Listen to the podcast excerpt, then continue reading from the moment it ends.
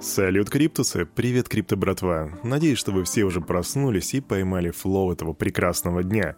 С вами, как всегда, Кирюха, и команда Криптус желает вам потрясающего настроения. Кто-то из вас уже показывает потрясающую продуктивность, кто-то теряется от менеджеров и попивает кофеек в подсобке, кто-то еще не проснулся и нежится в кроватке, а кто-то готовит завтрак. Но всех вас сегодня объединяет одно. Это то, что мы в крипте, а, ну еще кое-что, что мы слушаем, ну, вернее, я говорю, а вы слушаете в этом случае Daily Digest от команды Cryptus. И здесь мы сделаем все как всегда, мы сделаем обзор рынка, посмотрим, какие там цифры, какая там динамика, посмотрим, какие пузыри у нас есть, а потом перейдем к новостям. Поэтому не задерживаемся, ребятки. Раз, два, три. КПУ, погнали! Наша тима в Cryptus Media уже подготовили рыночек, поэтому я просто посмотрю на него и назову вам цифры. Ну, во-первых, у нас сегодня потрясающий, красный, излучающий, просто сжигающий сетчатку цвет.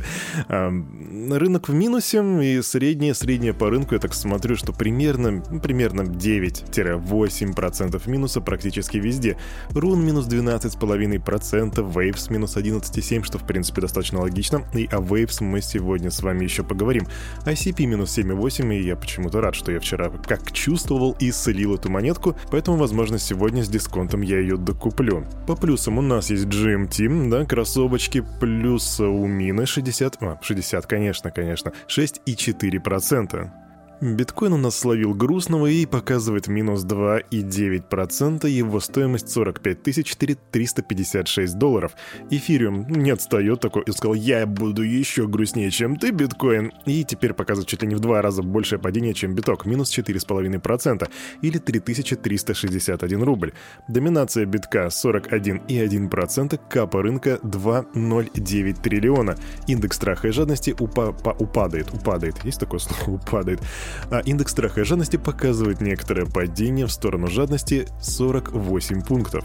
И тут самое время для вашей любимой рубрики. Какие-то цифры, которые нам втирает Кирюха, ну типа давай уже к новостям, но, ребят, давайте немножко по циферкам. Тут подъехала статистика, и, кстати, я пока не знаю, можно ли ей доверять, потому что не видел метода исследования, но она говорит о том, какое процентное число население в каждой стране пользуется криптой. Так вот здесь есть лидеры Бразилия и Индонезия, где больше 40% населения пользуются криптовалютой. В Британии это 18%, в Австралии это также 18%, Франция 16%, а вот почему-то российские здесь я не наблюдаю.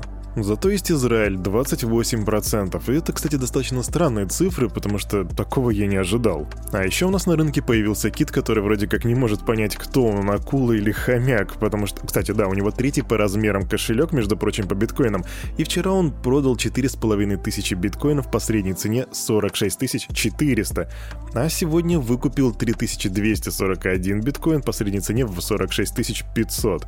То есть на каждом биткоине после этой сделки он потерял практически 100 баксов. Зачем, почему, а главное для чего? Ну, я не кит, ребятки, поэтому сказать точно не могу, почему такие мувы происходят. Возможно, это какая-то тонкая трейдерская техника, которая мне неизвестна. Ну а теперь давайте с вами посмотрим, что там по новостям. Погнали! Районный суд города Петербурга решил арестовать украденную криптовалюту и наложить арест на 24 криптокошелька подозреваемого, подозреваемого, на которых находится 4000 эфириумов стоимостью около 1 миллиарда рублей. Согласно материалам дела, в 2017 году потерпевший приобрел 7000 эфириумов, на тот момент они, кстати, оценивались в 3,3 миллиона рублей. Предполагаемый преступник взломал кошелек пострадавшего и перевел средства себе. Потерпевший обратился в полицию, где возбудили уголовное дело по статье «Неправомерный доступ к компьютерной информации информации и кражи в особо крупном размере. В суде посчитали допустимым обозначение криптовалюты как иного имущества, и следователи получили разрешение наложить арест на криптокошельки подозреваемого, содержащие 4000 эфириумов. И тут ты можешь спросить, Кирюха, но как можно арестовать крипту, она же децентрализована? При условии, что она хранится на централизованной бирже, это более чем возможно, особенно учитывая тот факт, что сейчас криптобиржи очень пытаются тесно сотрудничать с государствами, с правоохранительными органами и так далее.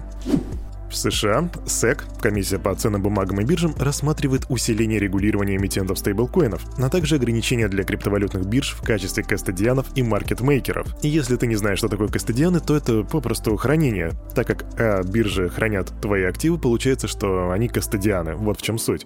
Об этом заявил глава ведомства Гэри Генслер. В отличие от традиционных платформ, биткоин-биржи хранят активы своих клиентов. В 2021 году злоумышленники похитили уже 14 миллиардов долларов. Сотрудники ведомства приступили к выстраиванию механизма их работы, чтобы они наилучшим образом обеспечивали защиту клиентов. В частности, было бы целесообразно провести сегрегацию счетов. Так заявляет глава.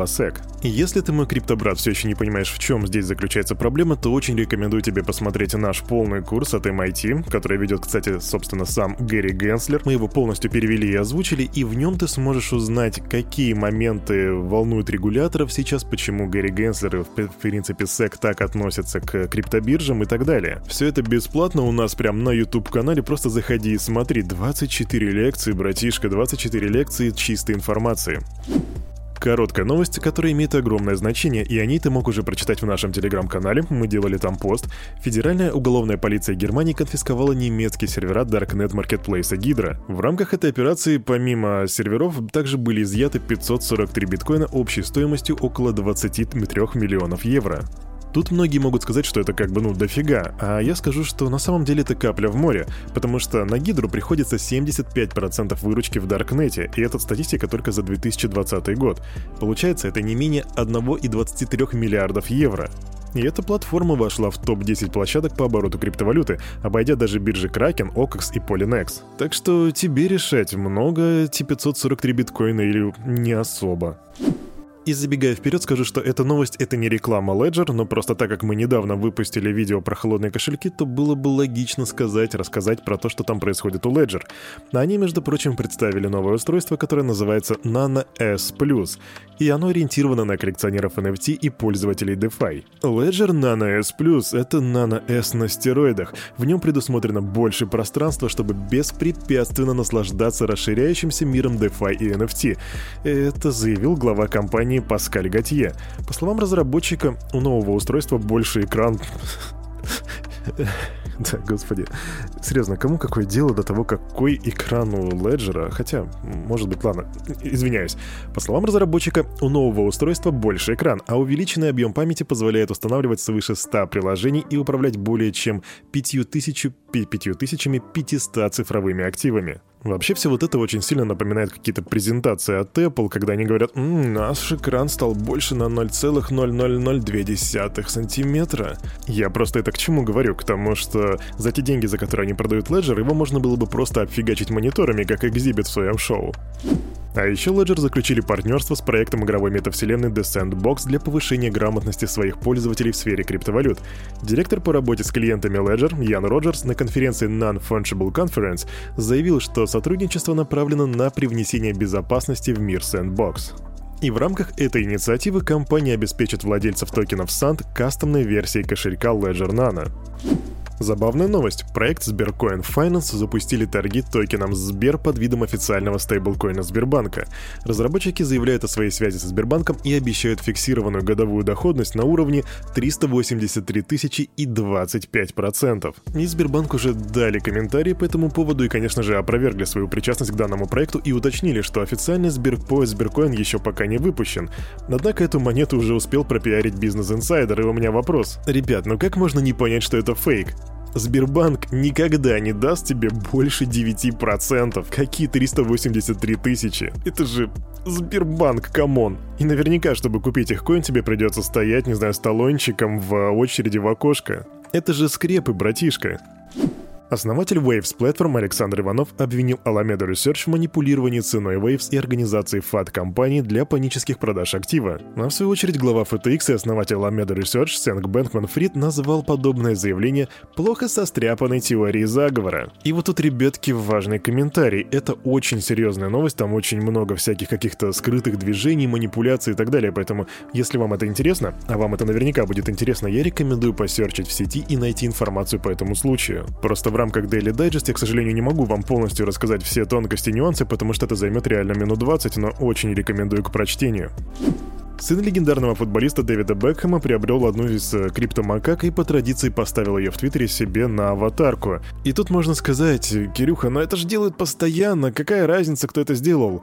Просто это самое блин, страшная и омерзительная криптомакака, которую я когда-либо видел. Серьезно, никакого хейта, я вам оставлю ее в комментариях, в Телеграме, просто посмотрите на это.